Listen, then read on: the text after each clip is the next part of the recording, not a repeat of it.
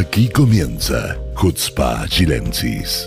Esta charla distendida que le proponen Sivan Gobrín junto a Gabriel Colodro y Hernán López. Bienvenidos.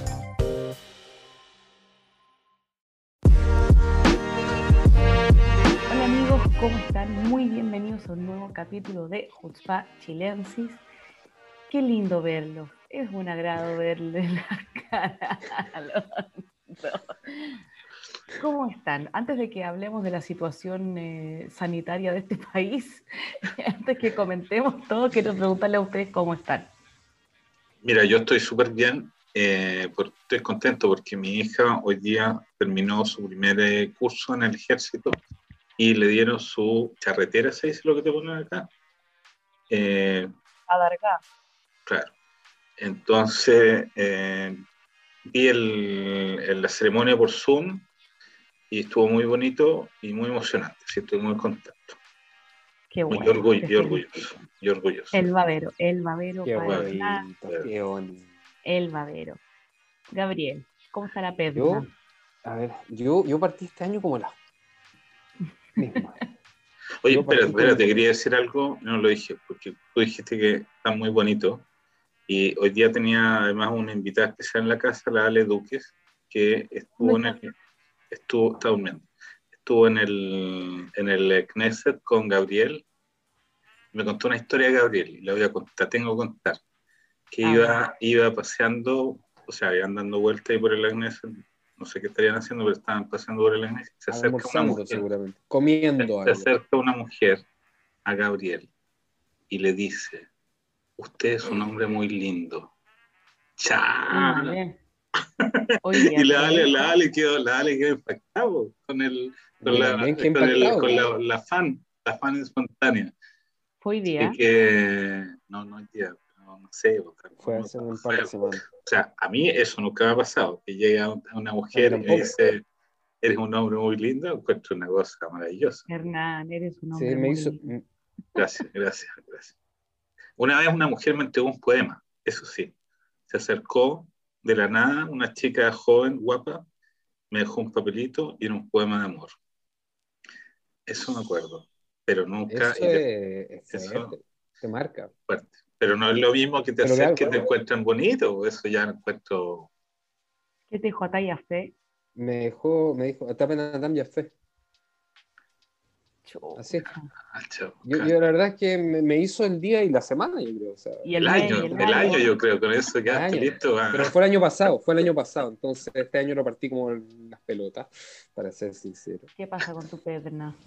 No, tengo un problema menisco y se me había pasado y volvió, pero al otro lado de la pierna. Entonces, o sea, si hoy día me persigue un terrorista, y mm, estoy listo.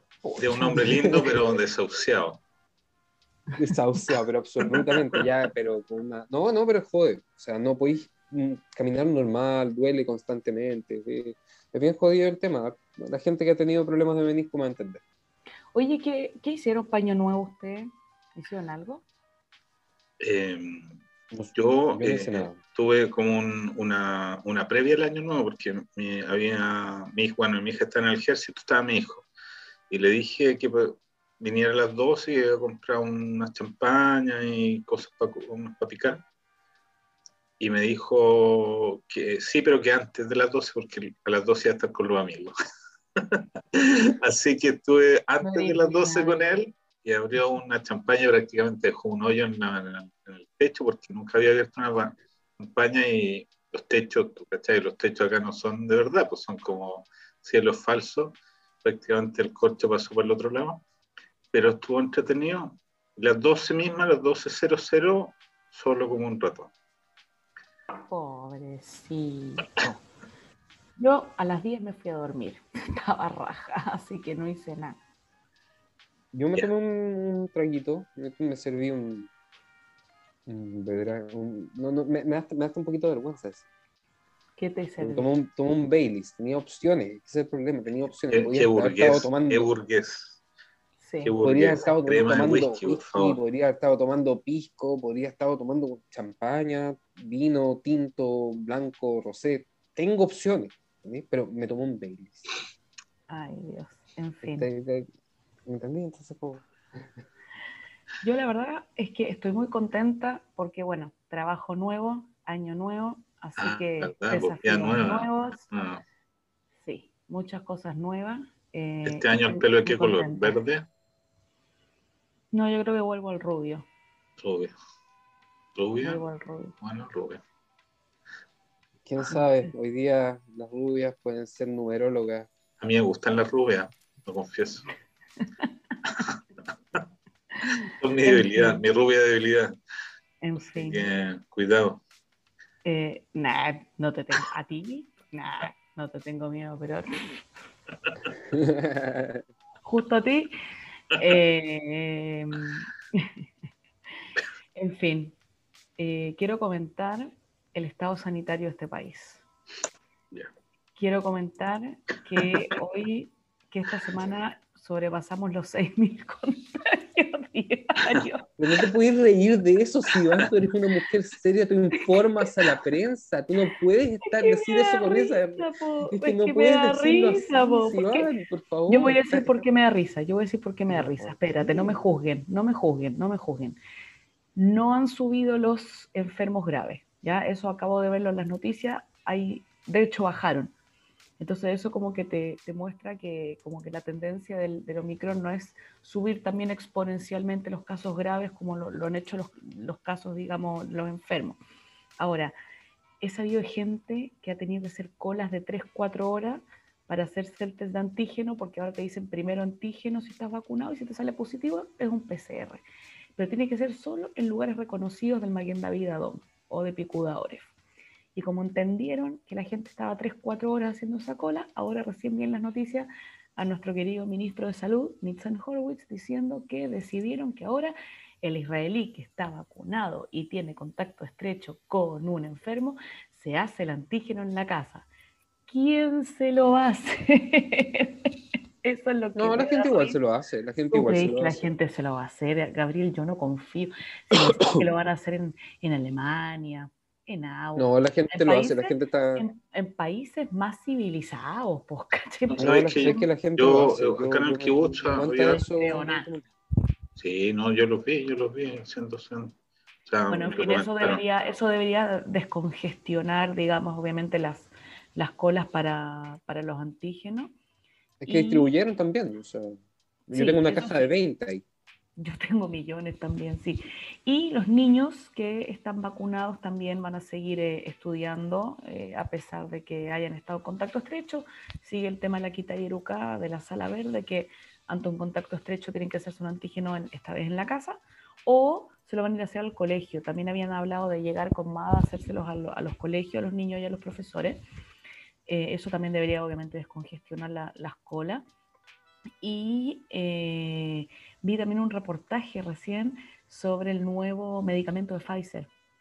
Eh, hicieron así como un en vivo donde una señora en Haifa se lo trajo un Sheliach, un delivery de Clalit, ok, del Kupat Jolín del Seguro de Salud, se lo trajo hasta la casa y la grabaron desde la ventana. Y por telemedicina, eh, una farmacéutica del Kupat Jolín le iba diciendo cómo se la tenía que tomar. ¿ya? Eh, son tres pastillitas y también entrevistaron a alguien que se las tomó ayer y hoy dijo que se sentía mucho mejor. Entonces, estamos viendo que el gobierno, y ahora hablando súper en serio, ya sin risa, eh, el gobierno está como enfrentando esto en, mucho, en muchos frentes, digamos, el frente del medicamento, del tratamiento, el frente de las vacunas para los niños, el frente de la cuarta dosis que empezó hoy día, de hecho, para mayores de 60 y para personal médico.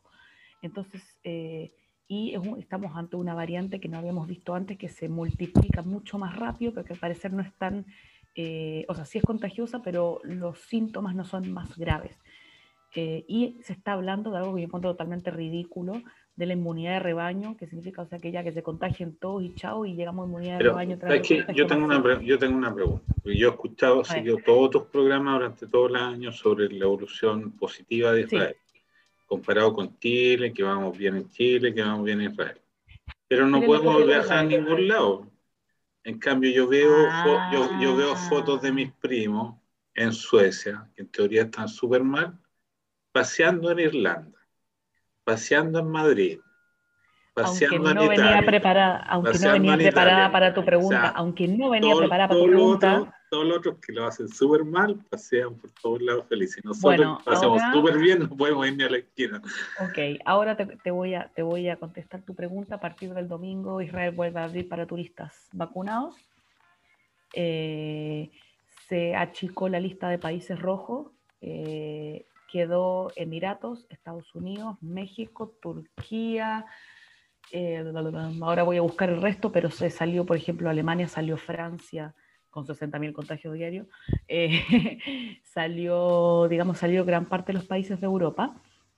Así que eh, a partir del domingo no se necesita un permiso especial para los turistas para ingresar al país, solamente tienen que hacerse el PCR en el aeropuerto y esperar en aislamiento hasta recibir el resultado negativo puede ser con cualquier vacuna, ya no se, o sea, solamente tienes que traer tu certificado de vacunación.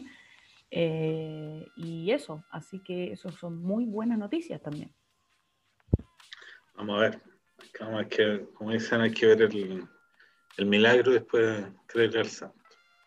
yo creo pues que, a ver, hay, hay, una frase que se ha estado repitiendo en la prensa, que es que Israel en tres semanas más va a tener, eh, uno de cada cuatro israelíes va a estar contagiado con Omicron.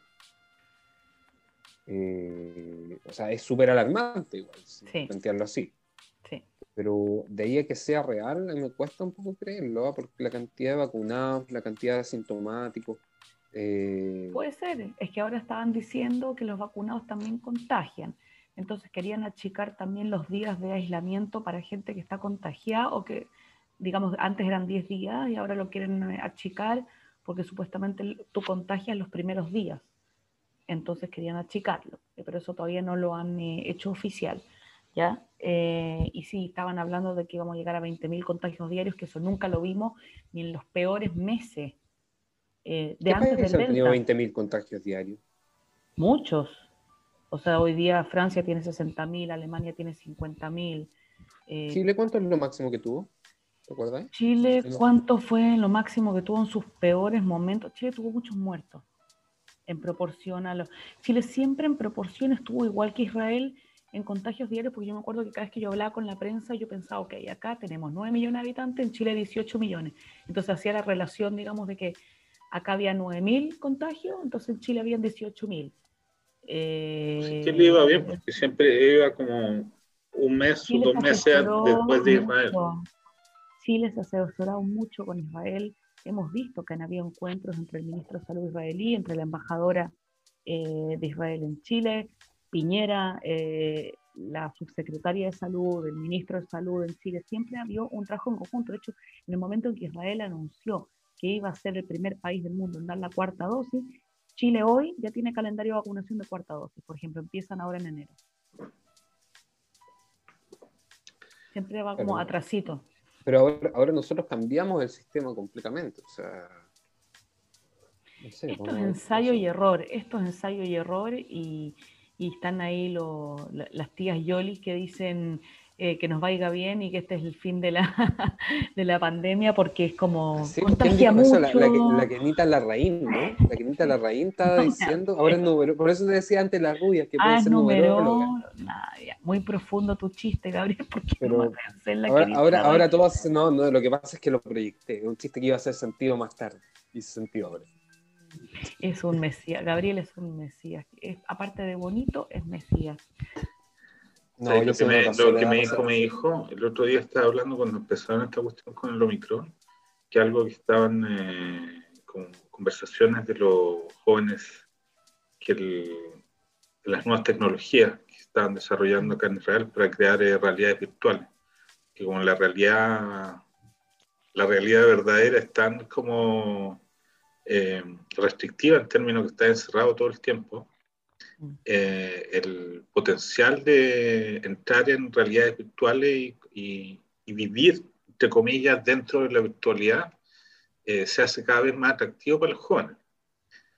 Entonces, eh, y con hechos reales, digamos, yo me acuerdo hace cuánto Gabriel tenía esos lentes de, para ver en tercera dimensión, hace dos, tres años, el otro visionario ya hablaba de eso, ahora ya, ya se Se está extendido. Claro, sí. Está extendido. Sí, absolutamente. Bueno, Facebook, ahora que se transformó en Meta, tiene todo este sistema de, de realidad virtual y de, digamos, de interrelaciones, de reuniones, de trabajo físico de oficina, pero desde tu casa en un ambiente virtual. Es una, una cosa loquísima lo que están planteando. O sea, casi una película de Disney, así, Pixar, donde como Claro. Wally. claro, todo Black Mirror, total. En fin. eh, Black Mirror es una, una versión, claro, algo así. Ella ahora- no es Iván. Pero no ojo, Iván. pero ojo, es una ojo, inteligencia ojo, artificial que hace como que es Iván, pero no es Iván. si lo ponemos No. en perspectiva, las generaciones anteriores a nosotros deben haber visto algo así eh, en nuestra interacción con redes sociales en principio. O sea, las, Claro. las relaciones virtuales es una cuestión impensable para una persona que de generaciones más antiguas que las nuestras, incluyendo Hernán, siendo inclusivo. Oye, en fin. eh, No, pues todo lo contrario. Generaciones Ok. antes que tú. ¿Ustedes qué creen que, que va a pasar? Que, que con esta variante se termina todo, que vamos a seguir vacunándonos cada seis meses. Pero es que, yo, es que yo creo que lo, lo plantearon desde el principio la gente como que no se acostumbra a la weá. Sí, es, es como estar como la influenza, o sea, o la otra. Te vacunáis todos los años y nadie hace escándalo por eso. Acá tenés que vacunarte todos los años y dicen, no, pero es que come. la- Pues tenés que vacunarte si una cuestión está presente. O sea, ¿Viste el, ca- el caso de influenza con, con corona, flurona? Florona. Ya es la tontera máxima, están buscándole todas las, las combinatorias, el cóctel, el cóctel, eso es el cóctel de Y virus. si, alguien, y si alguien- y si alguien tiene corona con diarrea, ¿cómo se llama? La diarrea, no, guerrona. es que la diarrea, no, tengo que, pero la, es que la diarrea y los vómitos son, eh, son eh, de, son eh, síntomas. ¿Síntomas de qué? ¿De Entonces, que comiste ¿De mal? corona? No, pues, de corona. De corona, de corona son síntomas. En fin, eh, no sé, yo quería exponer esto porque la gente está en general súper pendiente y yo creo que el resto del mundo idealiza mucho lo que pasa acá. Y sí, hemos sido pioneros en vacunas, en tecnología, en los remedios, en comprar todo, pero todos los gobiernos se equivocan también, pues y para todos los gobiernos ensayo y No, pero mira, lo más importante es que la gente acá no se muere. O sea, porque Mm. una weá es que tú te contagies no, otra que te muráis. O sea, acuérdate, Quieren España, 20, 30 mil muertos, ¿cachai? Chile Otros países con. O sea, no, déjate joder, o sea, acá ya la gente no se muere. Podemos quejarnos, que incómodo y todo lo que pero hay una distancia súper grande entre estar en la casa encerrado y morirte. No es lo mismo. Para la gente que no, no lo tiene claro Es todavía. distinto.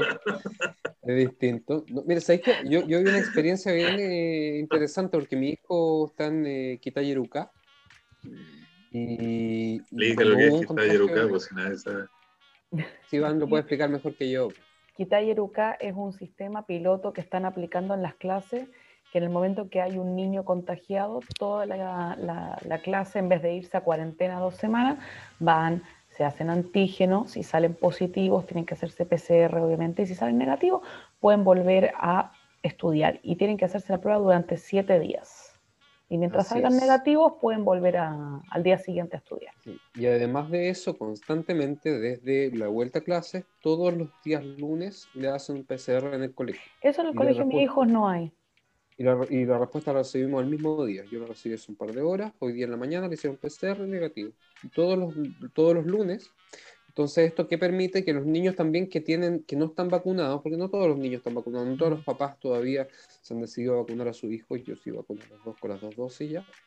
Eh, pero no todos, y esto permite que le den un pase de movilidad, un pase verde, eh, por los días del PCR, que son Claro. 72 horas, son cuatro días prácticamente. Entonces, Claro. el niño puede ingresar a todos lados durante la semana con el PCR que se le hace en el colegio. Es muy que la cómodo. municipalidad de Ramat Gan tiene mucha plata, po. Esto no llega a los colegios de Cuarzaba. No sé si será por eso, pero... No, está- yo creo que es un piloto que lo, que lo están probando en diferentes colegios porque no tienen la logística para hacerlo en cada colegio. Pero anda bastante bien. No hubo ningún contagio. O sea, Qué bueno. y, y los niños fueron a clases todos los días haciendo el antígeno en la casa antes de salir, 15 minutos. Se manda la Perfecto. foto, digamos, por WhatsApp la foto a la, a la persona que, que se encarga de revisar y el niño llega a clases normal. Me parece perfecto y tiene que seguir así y los niños tienen que seguir yendo al colegio nosotros intentar eh, trabajar como, como se pueda y hay que cuidarse y yo igual entiendo al gobierno que le pasa un poco la responsabilidad a los ciudadanos de, de hacerse el antígeno en la casa porque el gobierno obviamente toma responsabilidad de, de proteger a sus ciudadanos, pero creo que la gente también tiene que tener responsabilidades.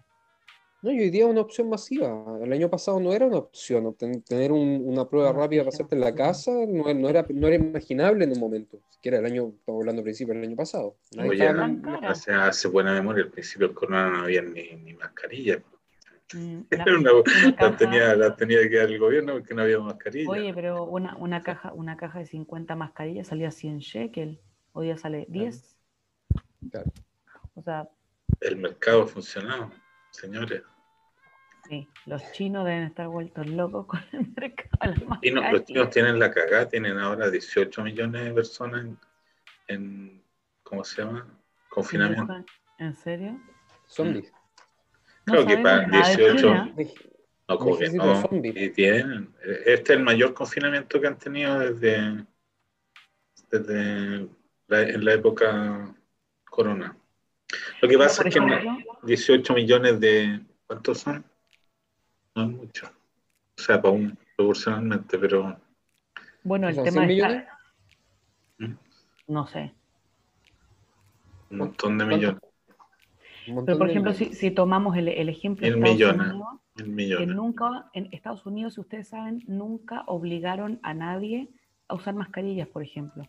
Nunca. No, las tiendas, las tiendas o los, los establecimientos ponían sus propias políticas. Lo que hizo, lo que hizo, le le dieron el, el poder, digamos, de decisión a cada estado, digamos. Eh, ahí tenían la masa Eh, cagada con, con ese Porque de cada estado decidía diferente. ¿Por qué? Porque dice que la enmienda de The Land of the Free and the Home of the Brave, como que no podían pasar a, a- a llevar las libertades de, de la gente, a obligarlas a usar mascarillas. Y Bueno, nos mascarilla, todo. A nosotros, a, a nosotros nos, nos, nos traqueaban por teléfono, ¿cachai? O sea, estamos a otro nivel. Sí, pues. de control orwelliano. Con, Ah, claro, o sea, el, no me gobierno haber importa. sabido hasta no me importa. todo. No me importa. En fin, vamos a cerrar el bloque corona. Solamente queríamos actualizar eh, a la gente en qué, en qué estábamos y cómo se Pequeño- viene el tema. Un pequeño paréntesis que se todavía. tomó todo el primer bloque.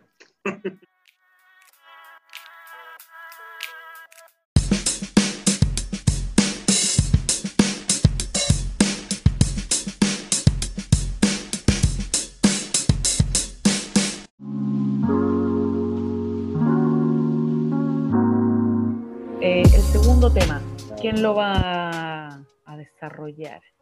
¿Qué, Está, complicado, no solamente poner el segundo tema, Ah. los misiles de Hamas Ah, los cayeron al misiles mar. jamás. los misiles de Hamas que fueron dirigidos hacia Tel Aviv, de hecho, y cayeron en el mar. Eh, ¿Qué significa esto? Y hoy también hubo hacia el sur, o sea, Hamas sigue activo así como de a poquito, diciendo todavía que estoy acá. Eh, Significa que Abumasen se fue, a, se fue a tomar un café en la casa de Benny Gantz. de Bene- de Benny. Exactamente. Eso significa. ¿Tú crees que es por Significa eso? también que hubo elecciones municipales de los que ellos no fueron parte. Mm. Se negaron a ser parte. Eh, Significa, significa muchas cosas. Pero significa. yo tú la leí así, yo lo, yo lo leo desde Irán. Por A el ataque, a- ataque al- al, a- ¿cómo se llama la, la ciudad esta que atacaron en Siria? Que tenía un nombre, Ah, fue el el- aniversario el de Solomeini también. el depósito, de armas que atacaron. El Tenía un depósito de depósito de armas. en una ciudad que ahora se me fue el nombre, Gabriel Guglielmo.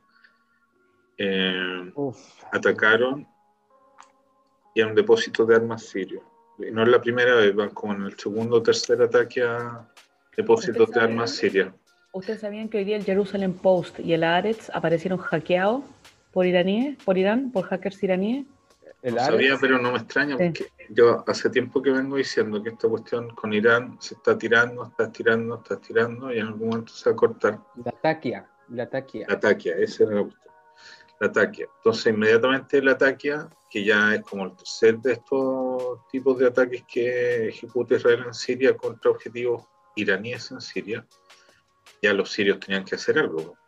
Como no pueden atacar directamente, en el fondo lo que hicieron fue usar a Hamas. Ahora, ¿cuál, qué, ¿cuáles son los, Pero son misiles? misiles que en el fondo son, son misiles. Si querido hacer un ataque programado hubiese sido mucho más amplio. O sea. No necesariamente, porque el, mensaje, no, el mensaje, claro, porque los misiles que tiene Hamas que pueden llegar a Tel Aviv son los T-75 y los J-80. Los números tienen que ver con la cantidad de kilómetros que pueden recorrer los misiles. Y eh, en la distancia entre Gaza y Tel Aviv, ¿cuántos kilómetros son? 60 71. 71. Entonces, estos dos misiles que son de, eh, fabricación local, pero con diseño y tecnología iraní, son los que lanzaron. Entonces, en el fondo es una indirecta, decirte, mira, tengo estos muchachos y tengo harto, porque tienen como 150, 200, que pueden llegar hasta Tel Aviv. Y dicen las malas lenguas que tienen otro misil que todavía no han usado, que puede llegar hasta 250 kilómetros, o sea, con eso llegan a cualquier lado de Israel. Eh, ahora, usar Pero si usaron, usado el Fajer, 5 que llegó a Haifa el 2000. Pero ese llegó como perdido, como que lo tiraron y la cuestión llegó, llegó, llegó, llegó porque no paró, no fue, no iba dirigido, llegó como que fue, siguió largo, Llegó en un momento cayó porque cayó, pero, pero no estaba con objetivo, pues se cayó cuando se cayó, ¿entendí? Lo, lo, que la teoría es que tienen algo con mayor presión y pueden golpear algo. Ahora, es verdad que le pegaron, que se cayó en el mar. La pregunta es si se cayó en el mar porque querían caerse en el mar o fue. O Pero no hubo, ni siquiera, no, hubo, no hubo ni siquiera sirena, ojo. Es que eso es lo más preocupante. Por eso digo yo que es un mensaje para Israel. Es decir, oye, acuérdense que tenemos estas cuestiones y, y es un mensaje no es jamás, es un mensaje de Irán. ¿Entendí? Porque Irán no puede atacar directamente a Israel o todavía no lo ha hecho entonces siempre ataca a través de otras personas, a través de Hezbollah o a través de Hamas o a través de algún terrorista en algún otro país. Entonces esta guerra entre Irán e Israel, esta guerra silenciosa o fría. Como, te dije la otra vez, que es como la crisis de los misiles. Claro, claro, eh, son como eh, movimientos de ajedrez. Es como que van avanzando, van moviendo las piezas, los peones van avanzando siempre, los peones no van para atrás, van para adelante no más. Para los que juegan ajedrez, saben a qué me refiero. Solo se puede ir en una dirección, no puedes echarte para atrás. Entonces, creo que esa es la situación, que vamos avanzando con los peones de los dos lados y en algún momento se va a hacer inevitable las confrontaciones, los cambios de piezas, como diríamos en, eh, ajedrecísticamente. Eso es mi, lectura. Eh, yo, lo que he visto yo lo que he visto es que el gobierno, por lo menos la PID, se dedicó a hablar con la prensa internacional, sí, pero masivamente sobre Irán. Dio entrevista a treinta y tantos medios de distintos países para hablar solamente del tema y la amenaza iraní. Entonces también hay una movida que, es pública y abierta. Tienen que justificar. Porque si atacan, Israel ataca a Irán, la pregunta es que es lo que hacen las grandes potencias, que hace, que hacen primero los europeos, si se han hablado no van a hablar. Estados, Unidos, Estados Unidos en teoría debería estar de nuestro lado, si los europeos no dicen nada, ya nos hacen un favor, y el resto es China y, Rusia. Rusia. Rusia, si va... si, van hizo una, encuesta ciudadana al respecto, ¿no? Eh, Con respecto a la prensa. me gustó el ejercicio me fue súper bien. Eh, todavía no estoy en, creativo, pero sí hice, hice una encuesta como dice Gabriel, abrí una pregunta en Twitter y le pregunté a la gente en general, digamos a los seguidores judíos, no judíos, chilenos, argentinos, qué sé yo, cómo ellos creían que ante una, ante una guerra con Irán, cómo ellos creían que la prensa eh, lo iba a, divulgar o si iban a estar a favor de Israel, si iban a estar a favor de Irán, cómo la prensa se lo iba a tomar. y me sorprendió porque la mayoría de la gente dice, es obvio que le van a echar la culpa a Israel igual, pensando que en este caso nosotros seríamos como, entre comillas, los débiles y que Irán es como la potencia atacante acá, que, que nadie los quiere y, mucha gente piensa que no, que los van a justificar. Me sorprendió mucho. Nosotros nos vemos, nos nuestra imagen es la de la potencia atacante. Han construido esa fantasía alrededor de nuestra historia. Entonces, la, la, sensación de la gente en general y de la prensa en general, ¿por qué es así? Porque nosotros, en el fondo, ellos nos identifican a nosotros como la potencia atacante todo el tiempo. Pero acá no tenéis la, la figura de los palestinos niños que siempre se, se cuelgan de eso, pobres, que le estáis reventando las casas. Estáis hablando de una potencia nuclear. Es que no lo asumen así. Que no lo asumen así. pobres niños iraníes, decís tú. No, ni siquiera es necesario no es necesario tener una víctima cuando ya tenías a alguien a quien culpar. Mira, hoy día, hoy día, día, está leyendo un artículo que vamos a publicar de Daniel Weinstein, que rara vez escribe, pero escribió algo muy interesante en términos de lógica, que él como viene ingeniero, sea, eh, son pro-palestinos o anti-israelíes. O sea, como el juego lógico, no le voy a hacer el spoiler del, texto, pero básicamente eh, la idea que se conectaba con lo que ustedes dijeron es que la opinión pública es anti-israelí. Entonces da lo mismo si están atacando a los a, si a Hamas ataca a Israel o Israel ataca a Hamas o Irán, siempre Israel va a ser el malo. Porque de partida la opinión pública está en contra de Israel. O no importa lo que hagamos, siempre nosotros vamos a ser los malos. Está instalado ya. somos en, todas las situaciones prácticamente. O sea, en la Araucanía luego se usan los drones israelíes, somos los malos. O sea, no importa que usen un montón de weas de otros países, no es lo mismo. Si los otros países no importa. Lo que importa que usen algo que sea de fabricación israelí y eso ya justifica e implica que toda la política exterior israelí está para eh, controlar el movimiento de los mapuches, que no tiene nada que ver, no de nada, pero la gente hace eso. Lo la señora Lonconao. Lo hizo la señora Loncón, Loncón. Bueno, Lonconao, Loncón es Lonconao. Oh. No es lo que cancelaron a alguien por hacer eso. Hace, esta semana. Totalmente. Esta semana cancelaron a alguien por hacer eso. Creo que, y, y de hecho creo que fue la Pati Maldonado. No podéis compararme con la Pati Maldonado. No pero algo así, pues, se burló, se burló de Fabiola Campillay por el apellido. Pero yo no, pero yo no me burlé, no me, no, no pero como que dijo, dijo un, apellido dijo un apellido parecido y después se rió. Fue algo así.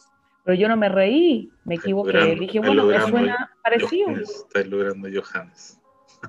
Yo estoy, estoy entrando al terreno me voy a metamos, meta. Bueno, da lo, da lo, mismo. Si lo que quería decir es que la opinión pública en general es anti-israelí. Entonces, si atacamos a Irán, indefectiblemente nosotros vamos a ser los malos. Nos van a sacar todos los científicos. Más si somos primero. claro. Vamos a hacerle. Esa, esa es la guerra que se viene. Se viene luego.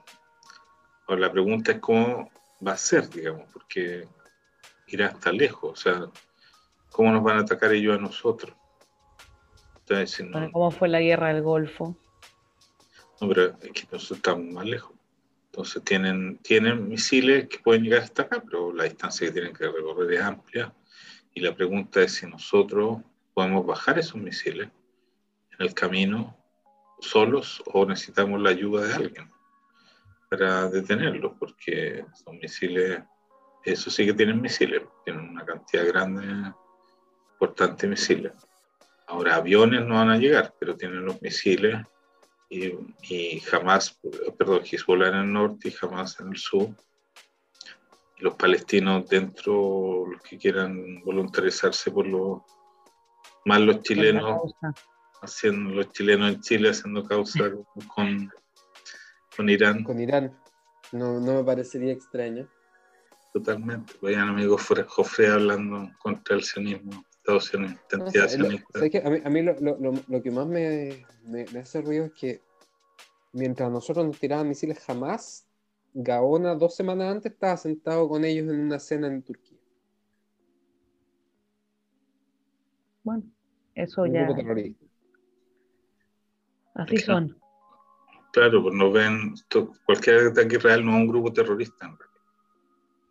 Para ellos. Pero jamás un grupo terrorista reconocido por la Unión Europea. Pues no para ellos, no para ellos. para- no para ellos y no, Chile no lo ha declarado un movimiento terrorista. No, Por lo tanto, No lo va a hacer ahora menos Por lo tanto, un este parlamentario- un parlamentario chileno se reúna con ellos no es para Chile un acto de ilícito. O sea, de hecho, muchas veces he escuchado a chilenos diciendo no, si jamás es una organización social. Ujú. Ahora yo voy a hacer una pregunta. ¿El señor Gaona hoy día podría entrar a Estados Unidos, por ejemplo? ¿Por qué no? ¿Por Con- con? Bi- Con Biden Tú- sí, pues, tú pero si semanas si, estuviera, si estuviera Trump, probablemente no. Pero con Biden, sí. Sí, obvio. Biden no lo vemos, no, no habla. No habla, no sale a hablar. ¿Lo han visto ustedes en la prensa últimamente? Está vivo. No, pero es que... Es que nunca siempre me queda como la duda porque está como el hecho que no hable está como sonriendo siempre. Es como una estatua de No, o sea, llamó, llamó por teléfono a Gabriel Boric.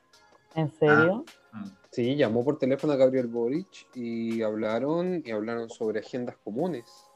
Hablaron sobre eh, eh, cómo el trabajo medioambiental, eh, etcétera, etcétera, etcétera. Así que hablaron de cómo es la similitud en- entre sus elecciones contra, en el caso de Boric contra José Antonio Cast, en el caso de Biden contra Trump, cuando haciendo una homología entre las dos candidaturas. Eh, no sé si estarán muy contentos ahora los votantes de Boric que estén hablando en tan buenas migas con Estados Unidos. Ah, pero sí es obvio. po. Pero si estamos hablando del candidato de un pacto que incluye el Partido Comunista, que es completamente antiamericano, anti-Estados Unidos en muchos sentidos y abiertamente. Mira, a esta altura los votantes de Boris están contentos con cualquier cuestión porque si después del- de la acusación de que le hizo esta muchacha, nadie la pescó. Eh, Bueno, igual él ordenó ahora, por lo que, lo que leí, es que había ordenado que en los fichajes para los ministerios, para su gabinete, que se hiciera una investigación de todos si es que tenían eh, denuncias de, acu- de, abu- de acoso o abuso. ¿En serio? ¿Ahora le importa? Ahora le importa. No pasó mal. si le piden perdón, Ahora. es lo mismo. La técnica es que tiene que pedir perdón por todo. Menos a nosotros, porque a nosotros nos pide perdón. Ah, no, no, no, no, no, sé, yo escuché por ahí como que se arrepentía, pero entre cuatro paredes, con, mientras no hubiesen cámaras ni nada.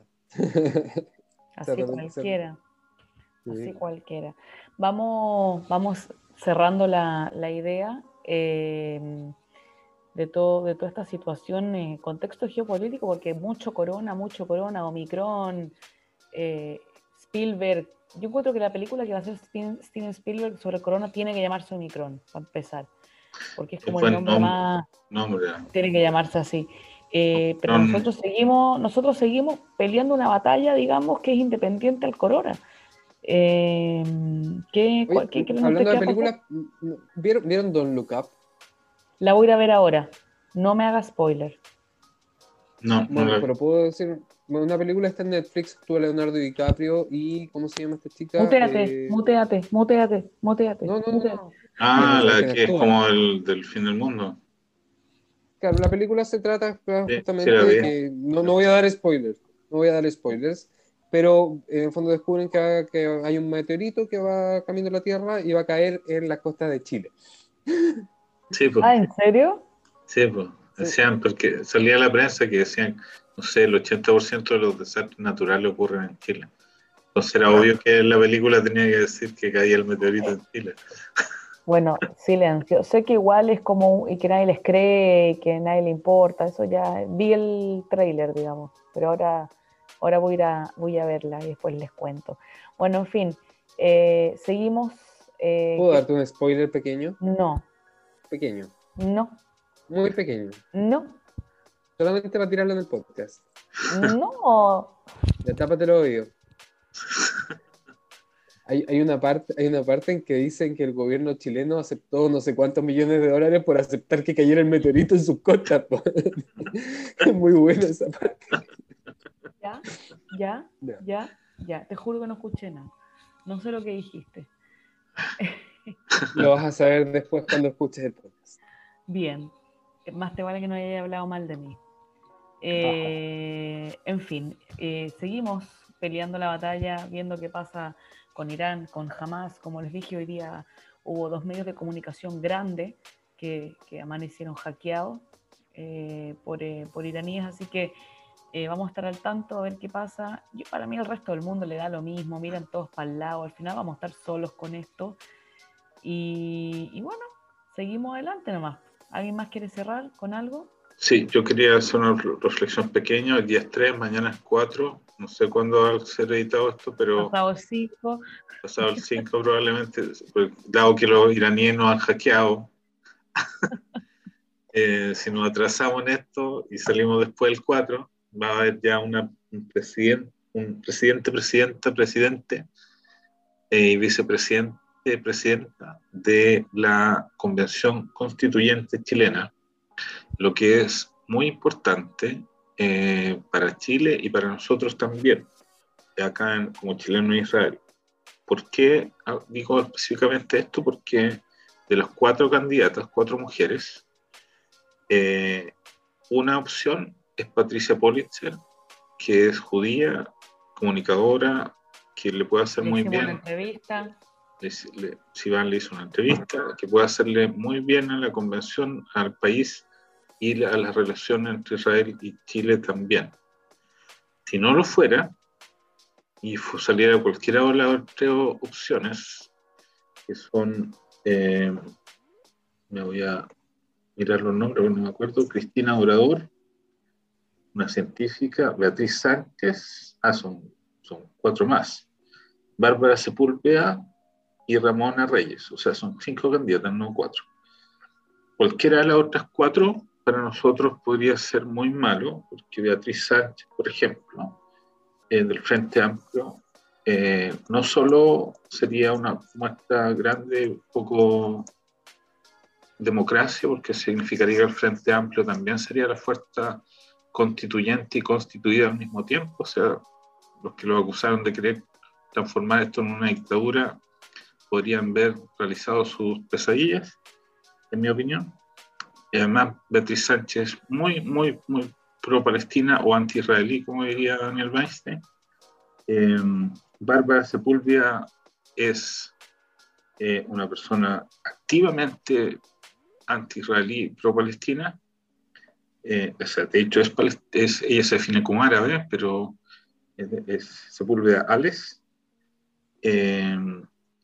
y Ramona Reyes es conocida de nosotros porque cuando fue a, presentarse el BS, ella fue una de los que lo invitó a la constituyente y que se sacó la foto. ¿Se acuerdan que hubo constituyentes que sacaban fotos? Nosotros dijimos, oye, ¿quién se puede sacar la foto? Bueno, ella, ella, fue la que se sacó la foto.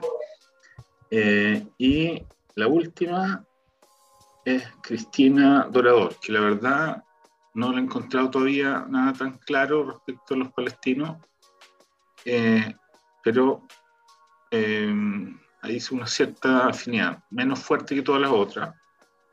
Eh, pero yo creo que en el caso de ella quizás sería menos buena porque ella es una científica, menos buena para Chile, porque la convención necesita un buen comunicador hoy día para validarse ante la sociedad. Y quizá una científica con, con la de los científicos no sea precisamente lo que la convención y el país necesitan en este momento. Así que le voy a dar un, un, actor por lo de los palestinos, que no sé en realidad si tiene que ver con el palestino o no, pero quizás para Chile no sea tan bueno. Entonces, con eso cierro, me alargué un poco, yo sé, pero quería hablar de, eso. bueno, perdón. Eh, amigos, muchas gracias por estar una vez más con nosotros. Vamos a seguir en este, en este formato, vamos a seguir con más Jutzpa Chilensis. Acuérdense que si quieren eh, hacer preguntas o sugerir temas, eh, a través de nuestras redes sociales siempre pueden llegar a nosotros. Y amigos, nos vemos la próxima semana en un nuevo capítulo. Chao. Muchas gracias. Ya. Ahora entonces. ¿La pasó bien? ¿Le interesó lo abordado? Si es así, lo esperamos la semana que viene, en este mismo horario y lugar. Jutzpa Chilensis.